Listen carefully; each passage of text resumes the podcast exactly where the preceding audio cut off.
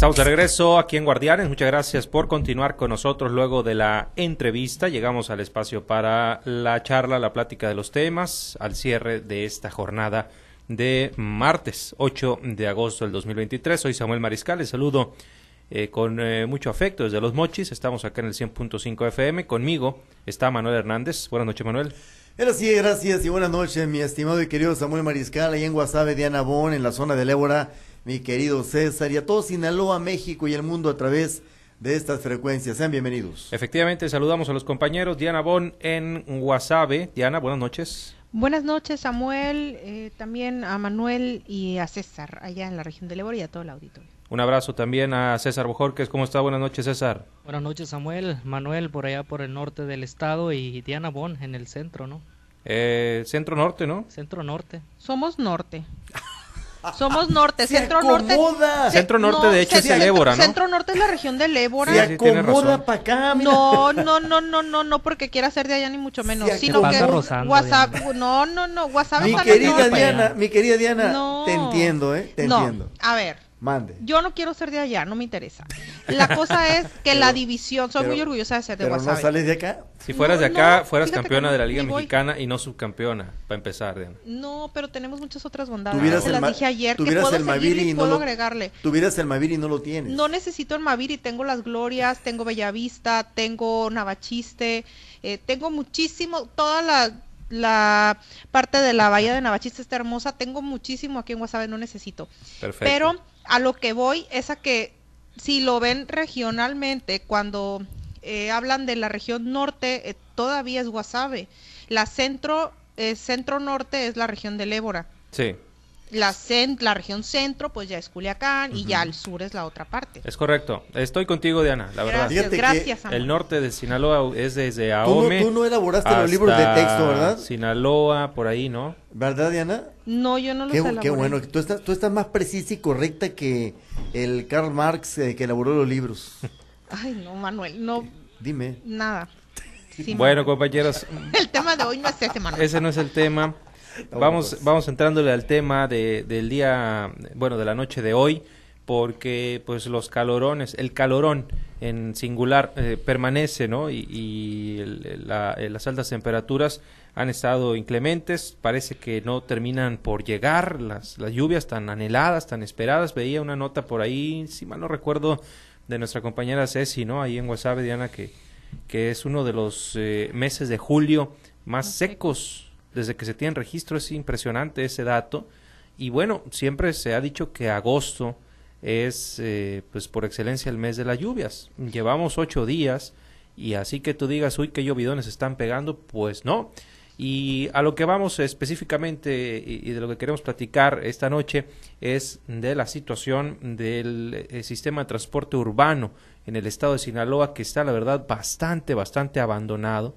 Me da mucha tristeza eh, cuando he ido a otras ciudades que observo y me fijo en, este asunto del transporte y en muchas ciudades la verdad nos llevan de calle con, con el, la infraestructura, con la inversión, con eh, la categoría que tienen de, de, unidades, de camiones, de transporte y en Sinaloa nos hemos rezagado bastante y hoy por hoy, sobre todo en este tiempo de calor, la gente la sufre. Eh, Manuel nos va a contar una historia porque hoy en la voz de Radio Escucha resulta que se comunicó una señora que casi llorando eh, le dijo que pues se venía asando, tuvo que pedir la bajada del, del, camión porque ya no aguantó, Manuel. Y es que, y es que son camiones, eh, el del servicio urbano, hay que destacarlo, mi querido Samuel, eh, que lamentablemente traen un, un, tipo de ventanas que ya no, sal, ya no son las que se abren hacia los lados. Los camiones de hace años, tú jalabas la, la manija de la ventanilla y la jalabas hacia, hacia tu derecha o hacia tu izquierda. Estos camiones eh, que andan circulando los mochis, muchos de ellos tienen las ventanillas, eh, la mitad de la ventanilla cubierta con un cristal fijo y la otra mitad de la que se sube y se baja, la mitad superior, es decir, la que está hacia el, pegada al inicio del techo del camión. Y hoy en la mañana, Diana, eh, mi querido César y auditorio, una señora me habló llorando, llorando, muy preocupada, dice Manuel, yo tenía miedo que me pegara un ataque eh, cardíaco, me decía, eh, una, un golpe de calor dentro del camión. le tuve que decir al chofer que me bajara porque yo no aguantaba. Era un camión cerrado, me dice totalmente. Eh, y con las ventanitas esas que te estoy describiendo, Diana, eh, de esas que están hasta la mitad y la parte superior es la que sube y se baja. Es decir, vas encajuelado prácticamente en esos camiones. Y, lamentablemente lo platicamos ahorita Samuel y yo. Eh, yo entrevistaba al dirigente de la Alianza del Transporte Urbano en su momento, a, Raúl Delgado, platiqué también con eh, Gabriel Vargas, el delegado de, de Vialidad en el Norte de Sinaloa, aquí en Ahome, de más de 240 camiones, si no me falla el, número, mi querido Samuel, ah, y como dijo, como dicen los maestros, son errores pequeñitos.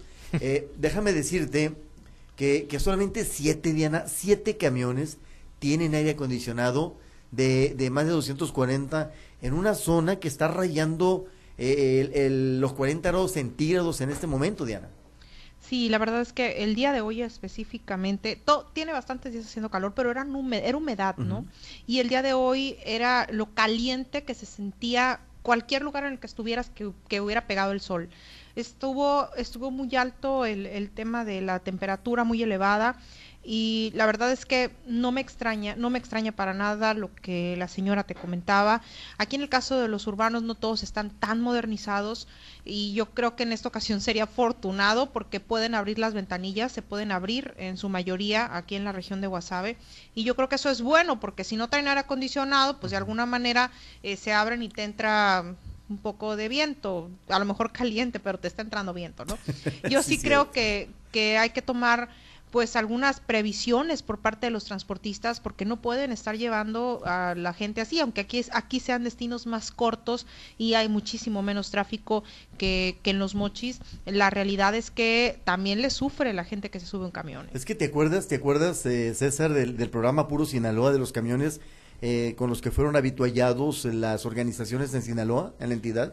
Sí, sí. Pues no se no se pudieron pagar, César, tuvieron que devolverlos. Sí.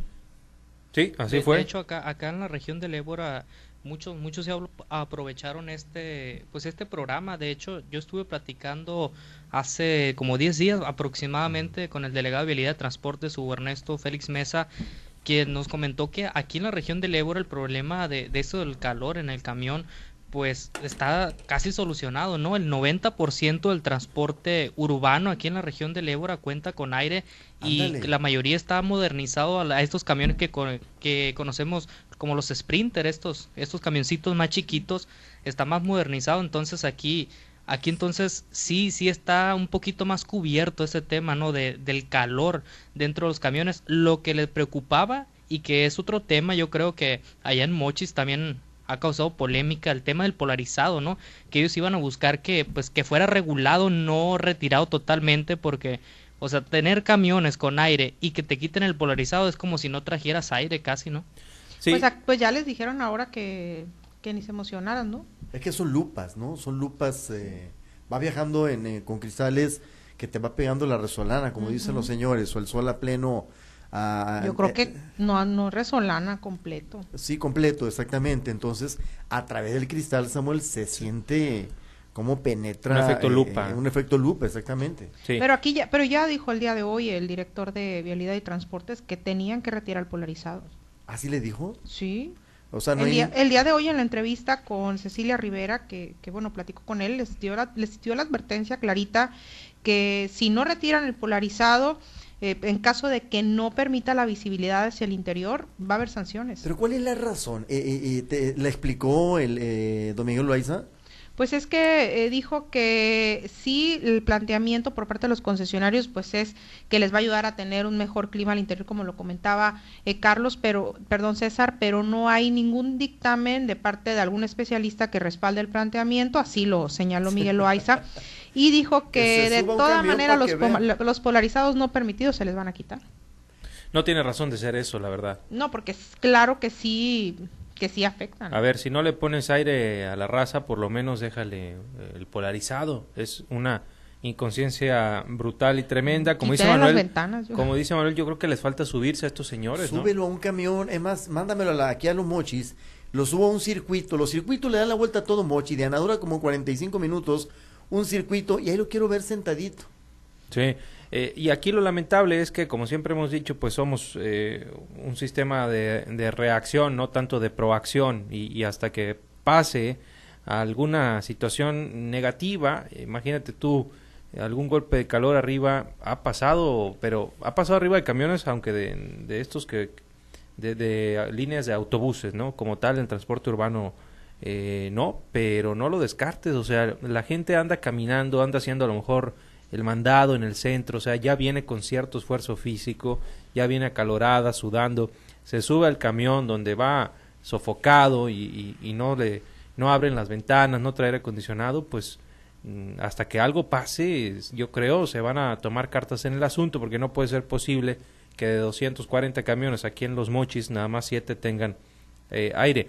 Ahora, pues allá en la región del Ébora son eh, ciudades eh, mucho más pequeñas, hay quizá más de estos sprinter, aquí apenas se empiezan a, a meter y como tal en la en, el, en las rutas urbanas aquí también hay, no hay sprinter Manuel. Las sprinter van a los a las comunidades, comunidades. los las rutas del, transporte urbano en la dentro de la ciudad valga la redundancia pues son puros eh, camiones eh, se había anunciado una, unas camionetas no este muy modernas y toda la cosa eléctricas si mal no recuerdo estas asumo que traerán aire acondicionado, pero pues todavía no llegan. Yo creo, yo creo que en el caso, perdón, eh, César, no sé, bueno, obviamente tú sabes más, pero eh, yo creo que en el caso de la región del Ébora es, son más las, las regiones fuera de la ciudad a las que van, por eso el tema de las Sprinter, ¿no?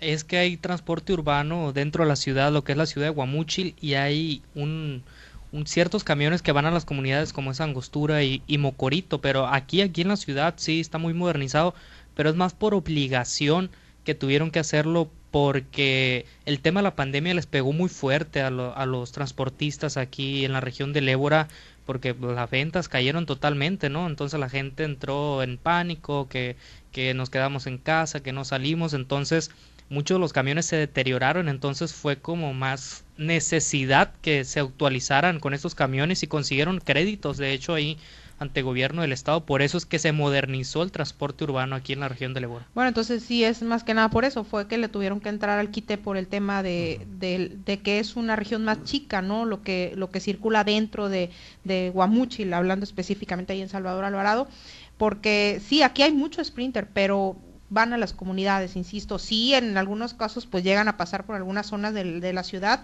pero en su mayoría van, como en Mochis, van a las comunidades. Aquí, aquí el argumento de Raúl Delgado, el dirigente de la Alianza, es lo incosteable, Diana, eh, de, de, mantener un camión. Eh, eh, aquí los camiones urbanos, a diferencia de las Sprinter, son para una ocupación de 40 gentes, aproximadamente más menos, no se llenan los camiones ya. Ahí viene la época de clases, la temporada de clases, que es la mejor temporada para ellos. Y ahí quiero ver a los muchachos arriba de los camiones, eh, amontonados, eh, ensardinados, en pleno calor. Aquí, aquí por ejemplo, los eh, camioneros le entraron en, en, dos etapas a la modernización. La primera de ellas creo que fue una de las etapas más burdas que yo he visto cuando se metieron los Red Plus. aquí nada más los pintaron los cachetearon con una con un barniz, ¿eh? ¿A ti también? Sí, en Le pusieron la calcamonía nomás, Y le pusieron exactamente, mi querido César, Red Plus a los costados. Todavía andan varios circulando. Pero eran las mismas carcachas. Pero eran las mismas carcachas. Yo he visto, perdón, los mismos camiones. Perdón. Yo he visto camiones este parchados nada más, Diana, no no hay lana para comprar camiones. Los transportistas se quejan de esa de esa situación. Los que lograron accesar al programa Puro Sinaloa tuvieron que devolverlo porque se les atravesó la pandemia y no había ni para abonar. Lo que pasa es que es eso. La, la verdad es que la mayoría de la gente en, actualmente logra tener un automóvil o una moto y no necesitan tanto como antes, no es tan necesario el tema de, o en la, más bien en las grandes afluencias, el tener el, utilizar el transporte público más que en casos muy especiales o muy específicos. Lo mismo, por ejemplo, en el caso de los taxis, a ellos les benefició eh, de alguna manera eh, esta situación porque aunque tenían una baja, pues la gente prefería viajar en, en autos donde iba menos gente que subirse a un camión, aunque los tenían muy bien, muy bien desinfectados, al menos aquí en la región de Guasave, era mucho el trabajo que se hacía al interior de las unidades, pero a lo que voy es a que también en el caso de los de los estudiantes, muchos estudiantes traen moto y ya no usan el transporte. Sí incrementa la afluencia durante el periodo de clases, evidentemente, pero los todos los transportistas yo creo que es lo que están sufriendo, por eso no pueden modernizarse, porque aquí también se han quejado muchísimo y han sacado algunas rutas y las cambian y otras las hacen más largas para ver si eh, pueden o le meten más rutas a esa más unidades a esa misma ruta, porque pues tampoco le salen las cuentas, ¿no? Y efectivamente en un sprinter, por eso decía, en, en, Salvador Alvarado, en la región de en Guamuchil es más chico, eh, es menos la cantidad de, de, pasaje que tienen. Acá un sprinter dentro de la ciudad, pues evidentemente no les va a servir para lo que funcionan aquí, que es para los estudiantes y para las personas, en muchos de los casos, que van al Instituto Mexicano del Seguro Social. Exactamente, eh, son unidades más pequeñas, son de más eh, eh, bajo eh, consumo de, combustible. El diésel está por encima del precio de las gasolinas, inclusive cuando el diésel eh, en su momento y hace muchos años llegó a estar en 5 o 6 pesos y la gasolina se cotizaba ya en niveles estratosféricos, el diésel pasó a ser el combustible más caro, Diana. Bueno, pero ya tiene bastantísimo, bastantísimo tiempo. tal y como tú lo comentas. Entonces, llenar un camión de diésel, a mí me lo han dicho los los permisionarios y los concesionarios se gastan mínimo 1.200 pesos diarios. No, y agrégale que ya no los manejan ellos, que muchos han tenido que entrarle de nueva cuenta, ¿eh? Ah, ah pero, ese es otro detalle, mi Pero ya ni los manejan ellos, tienen algún chofer. Aquí, por ejemplo, aquí en Los Mochis, de, de, y, no, y no voy a discutir eh, que tengamos la ambición de, de mejorar en la vida. Este, aquí en Los Mochis, muchos eh, operadores se aprendieron del caminito y ahora son permisionarios. Quizá no concesionarios, pero sí permisionarios, es decir, tienen su camioncito. Por eso, de 50 camiones que tenía la ciudad, se fue a 240 y tantos. Sí, pues bueno, así está eh, el tema. Ahora, tengo entendido que Sinaloa es de las pocas entidades en el país que tiene el, el tema del transporte público concesionado, ¿no? Sí, exactamente. Eh, ya en otras eh, ciudades, cuando menos las más importantes, lo maneja el mismo gobierno. Correcto. ¿No sería a lo mejor una buena idea? El, el que lo maneje el gobierno. Sí. Pues mira, hay un detalle muy interesante. Y entonces, ¿cómo vas a eh, tener este captada una buena un buen número de permisionarios y concesionarios en Sinaloa? ¿Cómo lo vas Tendría a que cambiar por la recaudación, hablas, Sí, por eso y por asuntos políticos, Diana. No, sí, sí, a ver, políticamente es, complicadísimo, ¿no? Y representan un voto enorme. Y es que Sinaloa, Sinaloa, y hay que decirlo honestamente, eh, Sinaloa, la CTM tuvo la fuerza enorme para, pues, eh, tener el control de estas unidades, Diana. CTM, ¿no? Va a decir, los sectores eh, del antes poderosísimo PRI. Y eran concesiones basados en un elemento político por el control que esto significaba, Diana. Como son todos los sindicatos. Todos los sindicatos. Que han perdido bastante fuerza a raíz de la pérdida de fuerza. Pero bueno, han perdido fuerza, pero, ajá, y aparte de que han surgido otros, también Los, los que han perdido fuerza también han entregado las cosas. y son instrumentos políticos, ¿no? Extensiones de los partidos a fin de cuentas, los, los sindicatos. Si se va a la CTM, pues sale la qué, la CATEM, eh, se va el CENTE, sale eh, el CITEM. Y aunque no se vayan, porque no se han ido. No, ninguno se ha ido. Pierden, digamos, protagonismo y, van surgiendo. Surgen los nuevos elementos necesarios para el sistema. es correcto. ahí todavía. Exactamente. Bueno, pues así está el, el asunto. Qué lamentable, la verdad, la cuestión de, de los camiones que eh, se requiere, yo creo, mayor, mayor atención por parte de los gobiernos, principalmente el gobierno del Estado eh, que debería, eh, creo yo, mm, pues eh, por ahí establecer algún proyecto en el cual se pueda mejorar bastante la calidad en el servicio porque la gente no está contenta, por lo menos en la ciudad donde nosotros estamos, ya habría que preguntar, no sé si pues en Culiacán o en Mazatlán cómo les va por allá, pero los comentarios de críticas al transporte público son siempre generales. Compañero, nos despedimos. Muchas gracias. buenas noches, Diana. Buenas noches. Gracias, César. Muy buenas noches, compañeros. ¿Mañana estás eh, todavía, César? Yo creo que sí, todavía Carlos va a agarrar largas las vacaciones. Ah, caray. ¿No? ¿Que no dijeron que mañana entraba? No, no sé yo todavía, como él no salió de vacaciones el jueves. Pues, eh, ah, yo también había entendido, pero Pero parece que regresa hasta el jueves. Las lecturas que las fotos me dan me indica que va a llegar hasta el otro mes. sí, sí, sí. Bueno, eh, un, saludo a Carlos donde quiera que esté. Manuel, gracias. Muchísimas gracias a todos ustedes. ¿Quieren un baño sauna? Venga hacia los mochis. Tantito, un circuito agarre de 45 minutos. Es correcto. Le aseguramos que va, a, bajar de peso. Sí. Gracias a todo el auditorio. Nos despedimos. Que tenga una excelente noche. Buenas noches a los compañeros. Mañana aquí nos escuchamos, Dios mediante, y regresamos así a los espacios locales.